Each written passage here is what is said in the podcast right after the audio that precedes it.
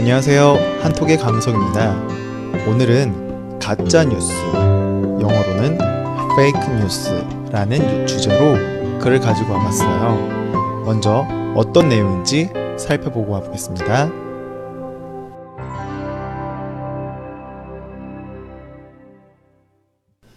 정치적, 경제적, 사회적 의도를 갖고 조작된 뉴스를 가짜 뉴스라고 한다.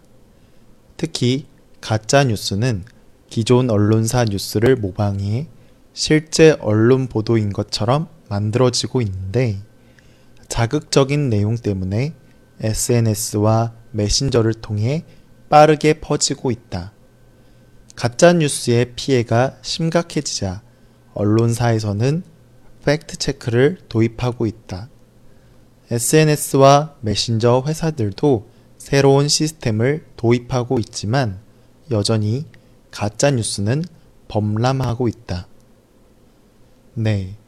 가짜 뉴스가 많아지면서 이것을 막기 위해 다양한 방법들이 시도되고 있지만 여전히 가짜 뉴스가 너무 많다라는 그런 내용이었습니다. 네. 작년에 있었던 미국 대선 기억나시나요? 많은 사람들의 예상을 벗어나서 도널드 트럼프가 대통령이 되었죠. 힐러리가 뽑힐 거라던 분석이 굉장히 많았음에도 불구하고 트럼프가 뽑히게 된 가장 큰 원인 중에 하나로 분석된 게 바로 가짜 뉴스였어요. 가짜 뉴스는 말 그대로 페이크, 음, 진짜가 아니라 가짜로 만들어진 뉴스라는 거예요.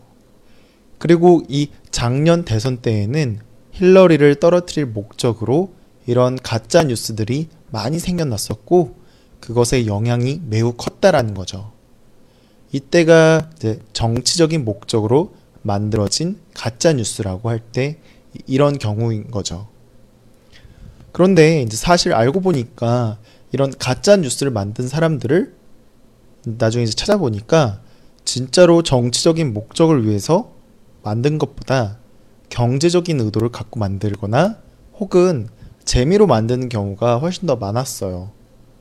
가짜 뉴스를 사람들이 많이 보게 되면 같이 딸려서 보게 되는 인터넷 광고들. 옆에 이제 같이 뜨게 되는 인터넷 광고들이 노출이 되니까 자연스럽게 돈을 벌게 되는 거죠. 그리고 이제 그런 것뿐만 아니라 내가 만든 가짜 뉴스를 사람들이 믿게 되고 사회적으로 영향력을 끼치게 되니까 이게 이제 신기하고 재밌어서 만드는 거라고 하는 거죠.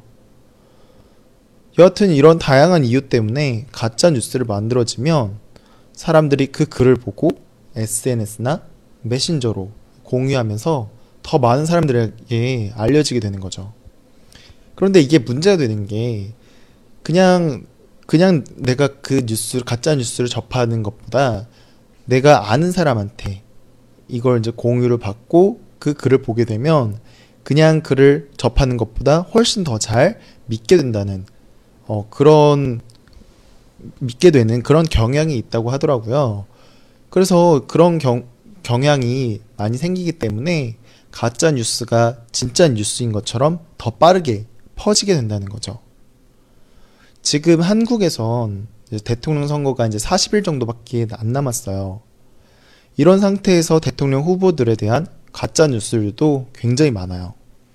특히 이번 대통령 선거는 역대 다른 대통령 선거들보다 선거 기간이 굉장히 짧기 때문에 이런 가짜 뉴스들이 굉장히 판을 치고 있는 것 같아요. 어, 여기서 이제 판을 치고 있다, 판 치고 있다, 판치다 라는 거는 어, 그런 분위기, 음, 그런 상황들이 굉장히 많이 일어나고 있다라는 그런 의미인 거예요. 그러니까 어, 미국 대통령 선거일 때도 이런 가짜 뉴스들의 영향으로 대통령 선거에 굉장히 큰 영향을 끼쳤는데 한국에서도 마찬가지로 가짜 뉴스들의 영향으로 큰 영향을 끼치게 될 것 같다라는 거죠. 그래서 이런 가짜 뉴스들을 판별하고 그러니까 가짜인지 진짜인지 구분하기 위해서 언론사들에서는 fact check라는 것을 하고 있다라는 거고요.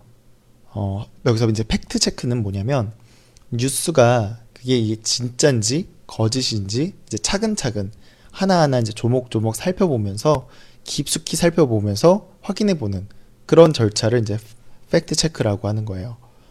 이런 이제 fact check를 통해서 정확히 이제 가짜 뉴스들을 구분해 낼 수 있는 거죠. 그런데 이제 문제는 뭐냐면 이런 fact check를 하기에는 가짜 뉴스들이 너무 많이 생기고 있다. 그리고 이 가짜 뉴스들이 사실 굉장히 자극적인 내용이라서 사람들이 한번 이것을 보게 되면 계속 이게 아니라 아니라고 나중에 이야기를 하더라도 계속 머릿속에 남, 남아 있게 된다는 거죠. 그래서 아무리 fact check를 하고 SNS나 메신저 회사들이 이게 가짜 뉴스라는 걸 알게 돼서 막으려고 해도 가짜 뉴스를 접하는 사람들이 이것을 어떻게 받아들이냐에 따라서 달라지는 것이기 때문에 어, 계속 이제 가짜 뉴스가 만들어지고 있다라는 거예요. 그래서 어떤 뉴스나 어떤 정보를 볼 때에는 무작정 믿지 말고 비판하면서 생각해보고 정보를 받아들여야 하는 거죠. 그런데 청소년들은 이런 판단을 하는 게 굉장히 어렵다고 하더라고요. 최근 10대 청소년을 대상으로 이제 연구한 결과가 나왔는데 가짜 뉴스 그리고 광고 정보 그리고 이제 진짜 뉴스들을 구분하지 못하는 학생들이 80%가 넘는다고 하더라고요. 진짜 뉴스만 듣고 살아도 이 사회를 정확하게 이해하는데 굉장히 어려움이 많은데 가짜 뉴스가 범람하면 가짜 뉴스가 넘쳐나는 이런 사회를 이해하는 게 더 어렵잖아요. 다 큰 성인들도 이렇게 어려운데 아이들은 오죽할까요? 네. 일단 이런 내용이었고요. 이해를 하셨으니까 다시 한번 반복해서 듣고 와보도록 할게요. 정치적, 경제적, 사회적 의도를 갖고 조작된 뉴스를 가짜 뉴스라고 한다. 특히 가짜 뉴스는 기존 언론사 뉴스를 모방해 실제 언론 보도인 것처럼 만들어지고 있는데 자극적인 내용 때문에 SNS와 메신저를 통해 빠르게 퍼지고 있다. 가짜 뉴스의 피해가 심각해지자 언론사에서는 팩트 체크를 도입하고 있다. SNS와 메신저 회사들도 새로운 시스템을 도입하고 있지만 여전히 가짜 뉴스는 범람하고 있다. 정치적, 경제적, 사회적 의도를 갖고 조작된 뉴스를 가짜 뉴스라고 한다. 특히 가짜 뉴스는 기존 언론사 뉴스를 모방해 실제 언론 보도인 것처럼 만들어지고 있는데 자극적인 내용 때문에 SNS와 메신저를 통해 빠르게 퍼지고 있다.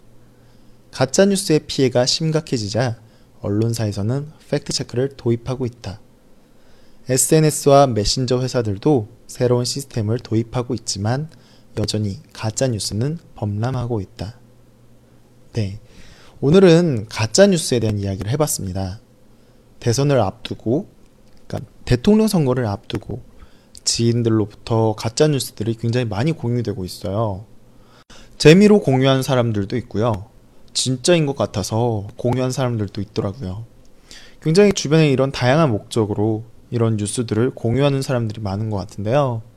대선이 끝나고 나면 이런 가짜 뉴스가 줄어들겠죠? 좀 줄어들었으면 좋겠어요. 가짜 뉴스가 너무 많은 것 같아서요. 네. 여하튼 오늘 하루도 저와 함께 공부하느라고 한국어 공부하느냐고 고생 많으셨고요. 내일 또 저는 찾아오도록 하겠습니다. 고생 많으셨습니다.